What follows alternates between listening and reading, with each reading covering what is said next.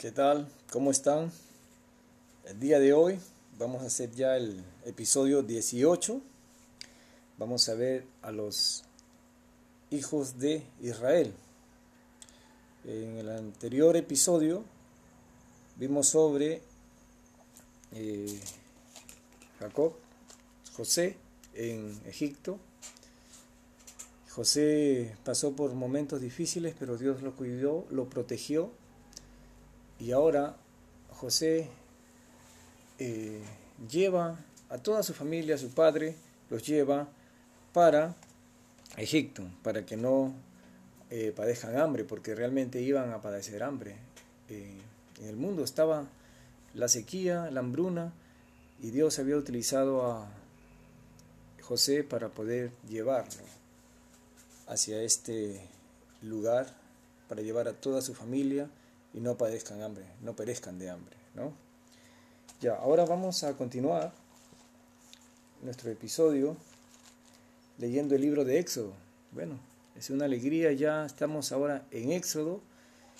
Eh, Génesis significa principio y ahora Éxodo significa salida. Vamos a ver por qué.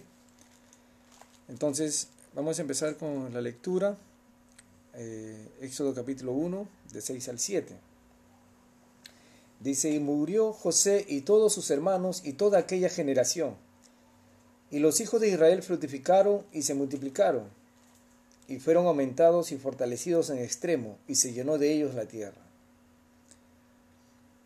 Entonces, ya había muerto José, eh, todos sus hermanos también, toda aquella generación, ahora los hijos de Israel se habían fructificado y fueron aumentados en extremo. ¿no? Había eh, una reproducción masiva, se puede decir. ¿no? Capítulo 1, 8 al 11 dice, Entre tanto se levantó sobre Egipto un nuevo rey que conocía a José y dijo a su pueblo, He aquí el pueblo de los hijos de Israel es mayor y más fuerte que nosotros. Entonces, estaba ahora preocupado este nuevo rey, Faraón, eh, ya el, faraón que trataba bien a los israelitas, judíos, hebreos, que son lo mismo, ahora ya estaba preocupado porque eran más fuertes y en número sobrepasaban a los egipcios. Entonces, eh, ahora estaba pues preocupado. Vamos a seguir leyendo. A ver, Ahora pues seamos, eh, capítulo 1, versículo 10, ahora pues seamos sabios para con él, para que no se multiplique y acontezca que viniendo guerra, él también se una a nuestros enemigos y pelee contra nosotros y se vaya de la tierra. Entonces pusieron sobre ellos comisarios de tributos que los molestasen con sus cargas y edificaron para Faraón las ciudades de almacenaje, Pitón y Ramesés. ¿Qué podemos decir aquí? Que ahora los hijos de Israel estaban en esclavitud. Ya habían pasado aproximadamente, bueno, eh, 2400 eh, años, ¿no? 2400 años aproximadamente, ya habían pasado desde la creación del mundo, desde toda la historia que hemos leído, ¿no? Abraham, Isaac, Jacob, ahora ya el pueblo de Israel el que Dios había prometido a Abraham, que le iba a dar una descendencia como las estrellas del cielo, pero también recuerdan que Dios le había dicho que su, descendencia iba a morar en tierra ajena e iba a estar allí esclava, pero que Dios iba a venir y los iba a rescatar. Iba a estar esclava 400 años.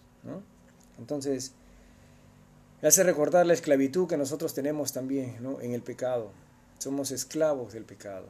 Cuando Nacimos en este mundo, nacimos en esclavitud. Los hijos que iban naciendo en Egipto, los hijos de Israel, los hijos de los hijos de Israel, nacían en una condición de esclavos. Todos ellos nacían como esclavos en Egipto. Y ahora ellos no podían hacer lo que realmente una persona libre puede hacer. Ellos estaban confinados a la autoridad del rey de Egipto y a todos los que eh, el rey gobernaba. ¿No es así? Bueno, vamos a continuar con el capítulo 3. perdón. Vamos, el 2 dice 1.4. Capítulo 2 de Éxodo. Un varón de la familia de Leví fue y tomó por mujer a una hija de Leví, la que concibió y dio a luz un hijo, y viéndole que era hermoso, le tuvo escondido tres meses. Pero no pudiendo ocultarle más tiempo, tomó una arquilla de juncos y la calafateó con asfalto y brea, y colocó en ella al niño y lo puso en un carrizal a la orilla del río. Y una hermana suya se puso a lo lejos para ver qué, es lo que acontecería. Y la hija de Faraón descendió a, descendió a lavarse al río, y paseándose sus doncellas por la ribera del río, vio ella la arquilla en el carrizal, y envió una criada suya a que la tomase. Cuando la abrió, vio al niño, he aquí que el niño lloraba y teniendo compasión de él, dijo, de los niños de los hebreos es este. Bueno, esta es la historia de Moisés. Entonces, seguimos leyendo, dice, versículo 9, 8. Eh, y la hija de Faraón respondió, ve entonces, fue la doncella y llamó a la madre del niño, a la cual dijo la hija de Faraón, lleva este niño y críamelo, y yo te lo pagaré. Y la mujer tomó al niño y lo crió. Y cuando el niño creció, ella lo trajo a la hija de Faraón, la cual lo prohijó y le puso por nombre Moisés, diciendo, porque de las aguas lo saqué. Bueno, allí podemos ver que Dios seguía con su promesa, Él iba a cumplir la promesa, Él iba hacer lo que le había dicho a Abraham, Isaac y Jacob. No había duda. Ahora el pueblo de Israel estaba esclavo, pero Dios estaba preparando una manera para libertar a Israel de la esclavitud. El rey había decretado de que no eh, hubiesen hijos varones, que si nacían varones los echase y mueran. Entonces eh, una de las, de las hijas del de pueblo de Israel había tenido un hijo.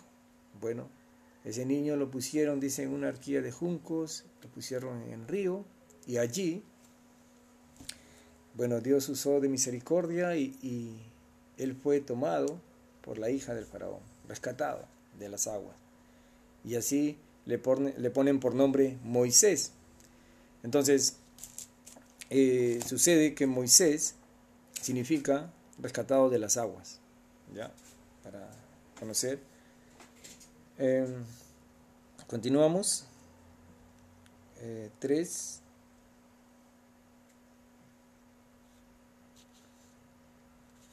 Vamos a leer ahora qué es lo que pasó con Moisés. Moisés creció y vio, dice también, a su pueblo que estaba eh, oprimido, estaba en esclavitud. ¿Y qué, qué hace Moisés? Capítulo 2, vamos a leer del 11. En aquellos días sucedió que crecido ya Moisés salió a sus hermanos y los vio en sus duras tareas y, y observó a un egipcio que golpeaba a uno de los hebreos sus hermanos. Entonces miró a todas partes y viendo que no parecía nadie, mató al egipcio y lo escondió en la arena. Al día siguiente salió y vio a los hebreos que reñían. Entonces dijo al que maltrataba al otro, ¿por qué golpeas a tu prójimo? Y él respondió, ¿quién te ha puesto a ti por príncipe y juez sobre nosotros? ¿Piensas matarme como mataste al egipcio? Entonces Moisés tuvo miedo y dijo, ciertamente esto ha sido descubierto. Oyendo Faraón acerca de este hecho, procuró matar a Moisés, pero Moisés huyó de delante de Faraón y habitó en la tierra de Madián.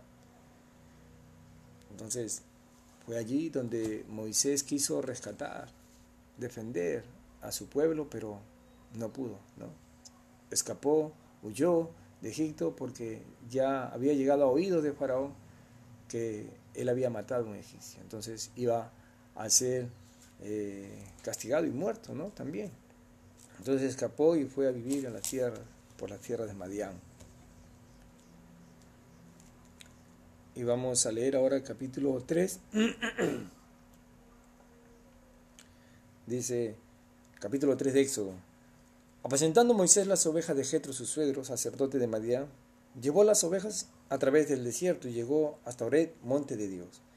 Y se le apareció el ángel de Jehová en una llama de fuego en medio de una zarza.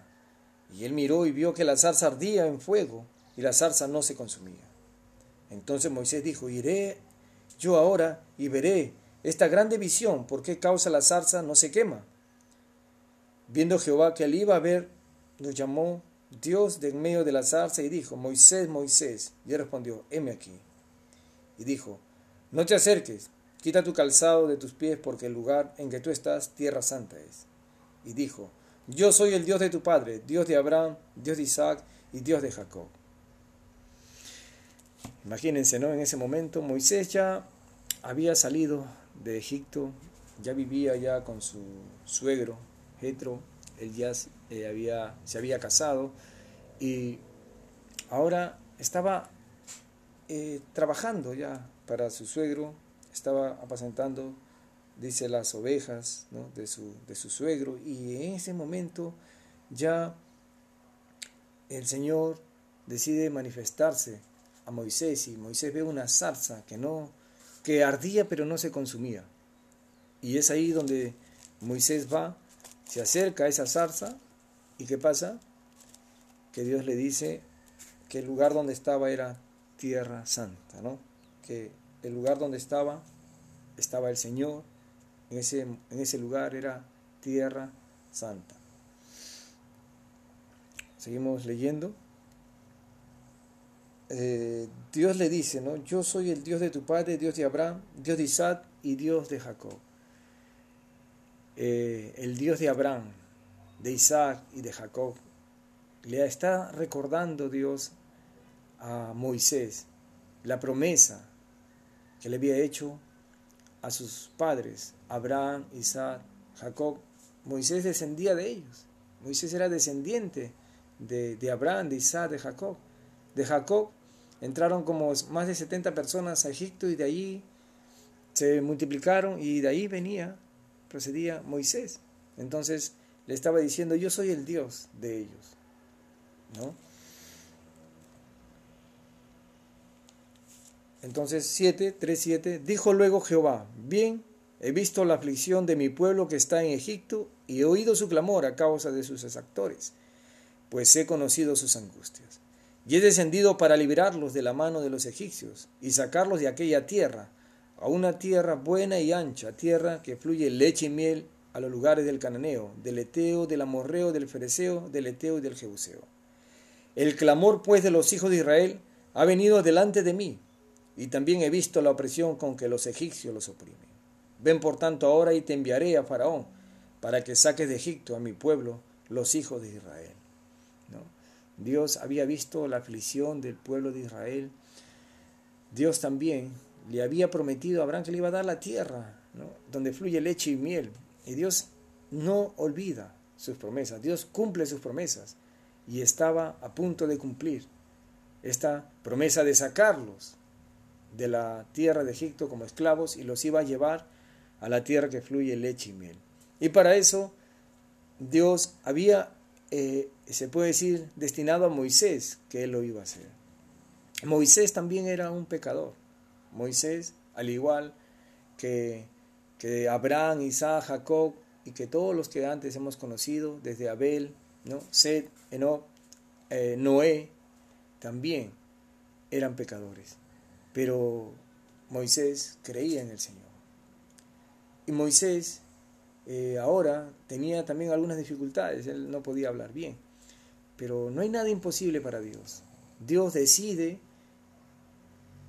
lo hace, no hay nada que se pueda interponer delante de la voluntad del Señor. Entonces, continuamos con la lectura. Vamos a leer 3, 19 al 20. Dice, mas yo sé que el rey de Egipto no os dejará ir, sino por mano fuerte. Pero yo extenderé mi mano y heriré a Egipto con todas mis maravillas que haré en él, y entonces os dejará ir. Y yo daré a este pueblo gracia en los ojos de los egipcios, para que cuando salgáis no vayáis con las manos vacías. Dios ya le está diciendo que vaya. Y ahora, algo importante que estamos eh, obviando. Dios le dice que vaya, que Moisés iba a ir Vamos a leer 3, 11. Entonces Moisés respondió a Dios, ¿quién soy yo para que vaya Faraón y saque de Egipto a los hijos de Israel? Versículo 12. Y él respondió, ve porque yo estaré contigo, y esto te será por señal que yo te he enviado. Cuando hayas sacado de Egipto al pueblo, serviréis a Dios sobre este monte. El monte se llamaba el monte Ored, el monte Sinaí también podemos decir, el monte Ored. Y hay una canción que dice, ¿no? Allá en el monte Ored la zarza ardía. Eh, esa zarza, eh, bueno, nunca se consumió. Maravilloso, para Dios no hay nada imposible. Y respondió, versículo 14, y respondió Dios a Moisés, yo soy el que soy. Y dijo, así dirás a los hijos de Israel, yo soy, me envío a vosotros. Yo soy. Él iba a ir, Moisés, y iba bueno, tú, ¿a qué has venido? ¿Quién te ha enviado? Y Dios le dice, le vas a decir, yo soy, me envió. El nombre del Señor, yo soy, que es todo, yo soy, me ha enviado. Y fue así como Dios envía a Moisés a rescatar al pueblo de Israel. Vamos a leer ahora el capítulo 4, ya entramos al 4, a ver. A ver. Entonces Moisés 4.1. Entonces Moisés respondió diciendo, he aquí que ellos no me creerán, ni oirán mi voz, porque dirán, no te ha parecido Jehová. Y Jehová dijo, ¿qué es eso que tienes en tu mano? Dios respondió, una vara. Y él le dijo, échala en tierra. Y él la echó en tierra y se hizo una culebra, y Moisés huía de ella. Entonces dijo Jehová a Moisés, extiende tu mano y tómala por la cola. Y él extendió, extendió la mano y la tomó, y se volvió vara en su mano. Por esto te creerán que se te ha parecido Jehová, el Dios de sus padres, el Dios de Abraham, Dios de Isaac y Dios de Jacob. Le dijo además Jehová, mete ahora tu mano en tu seno. Y él metió la mano en su seno, y cuando lo sacó, he aquí que su mano estaba leprosa como la nieve. Y dijo, vuelve a meter tu mano en tu seno. Y volvió a meter su mano en su seno, y al sacarla de nuevo del seno, he aquí que se había vuelto como la otra carne. Si aconteciere que no te creyeren ni obedecieren a la voz de la primera señal, creerán a la voz de la postrera. Y si aún no creyeren a estas dos señales, ni oyeren tu voz, tomarás de las aguas del río y la derramarás en tierra, y cambiarán aquellas aguas que tomarás del río y se harán sangre en la tierra. Todas estas señales Moisés iba a hacer a los hijos de Israel, para que crean que Dios lo había enviado, ¿no? Y eh, así pasa, ¿no? Y así vamos a ver lo que, lo que hace eh, el Señor también, ¿no? Para mostrar al hombre su poder. Pero muchos, a pesar de todo ello, no creen, siguen en sus mismos caminos. Leemos ahora 4, eh, vamos a ver del 18, Éxodo 4, 18.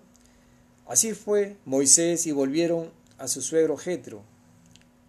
Le dijo, iré ahora y volveré a mis hermanos que están en Egipto para ver si aún viven. Y Jetro dijo a Moisés, ve en paz.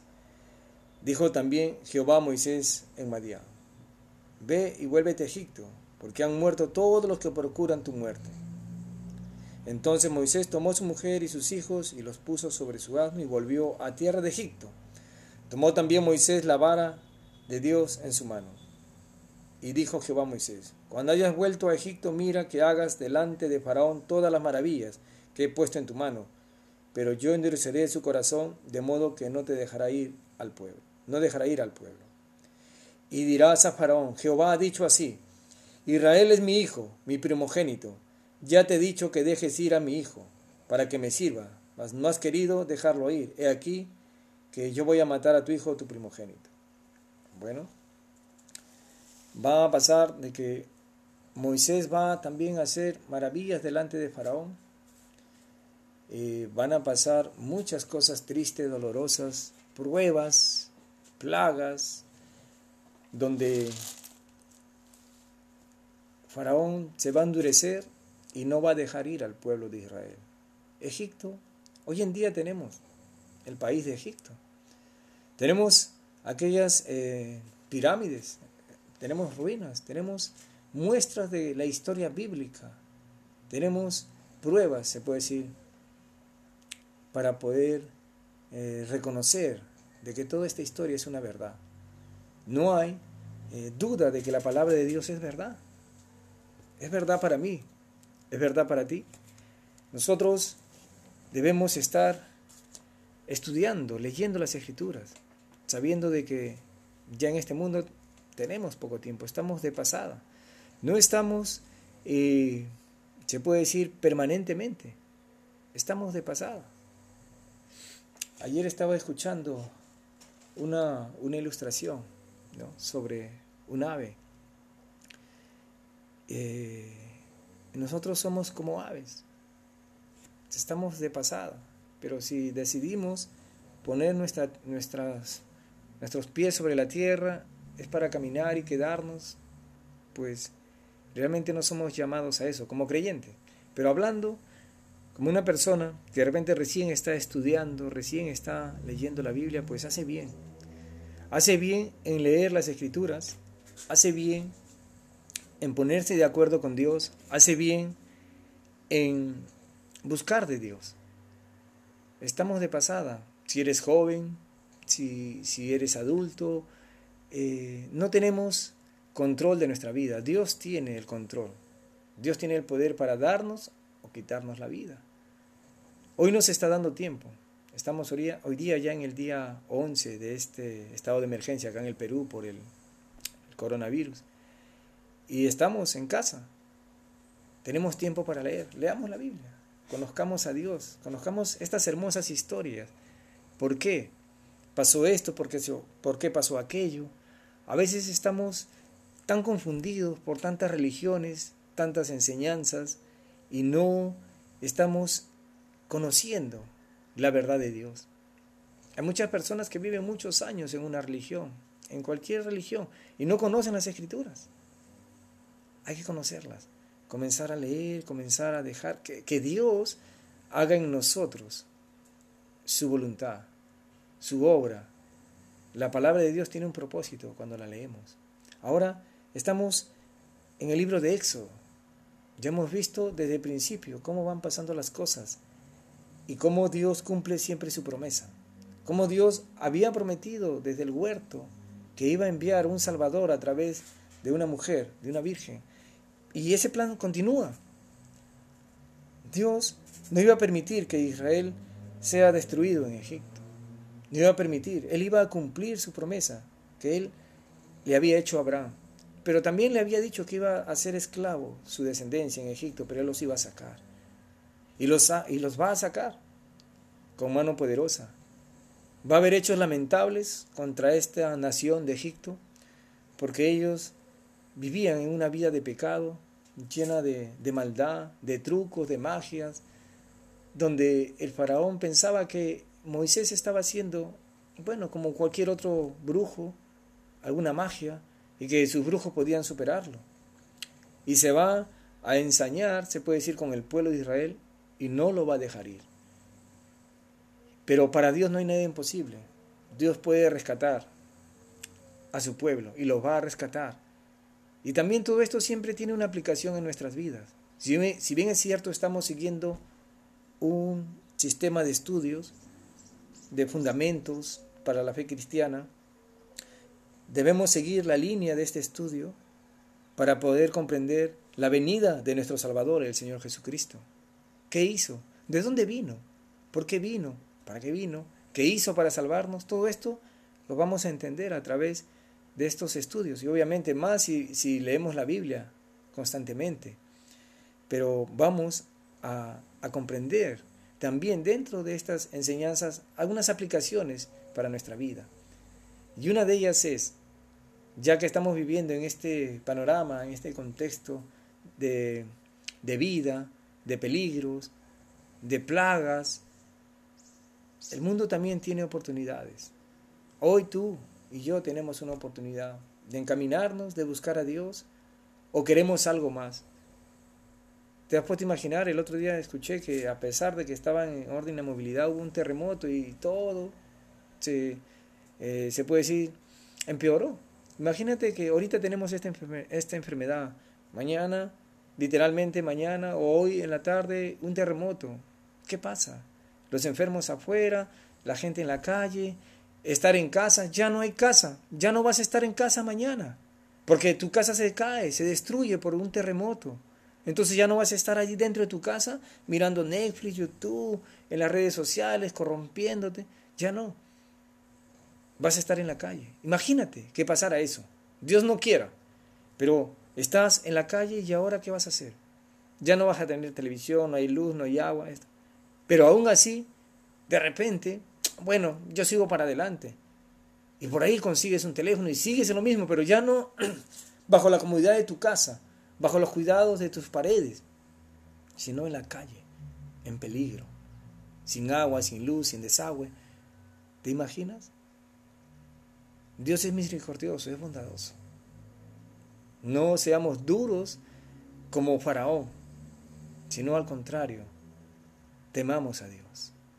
Y vamos a ver mañana en el episodio ya 19 eh, cómo Dios actúa para rescatar, para cumplir su palabra de rescatar al pueblo de Israel de la esclavitud. Ellos estaban sufriendo. Ellos sufrieron en ese lugar. Pero Dios es bondadoso y los va a rescatar. ¿Y de qué manera? Eso lo vamos a ver el día de mañana. Muy bien. Les agradezco realmente, infinitamente, por escuchar este audio, este podcast. Eh, realmente es un gozo preparar esto, eh, levantarme muy temprano, eh, repasar, hacerlo mejor, calentar la voz. Eh, estoy molestando a mi familia muchas veces, ellos están despertando, pero los estoy haciendo por las mañanas. Quiera Dios que pueda hacer otros audios más profesionales. Estoy llevando curso de oratoria, estoy entrenándome a través de las, de las redes. quiero hacer más para la gloria del Señor quiero modular mi voz, quiero eh, compartir también esto ya a través de eh, Facebook Live, eh, a través de la radio, entre otras cosas que quiero hacer para la gloria del Señor. Si hay algún creyente, un hermano que está escuchando, pues ore por ello.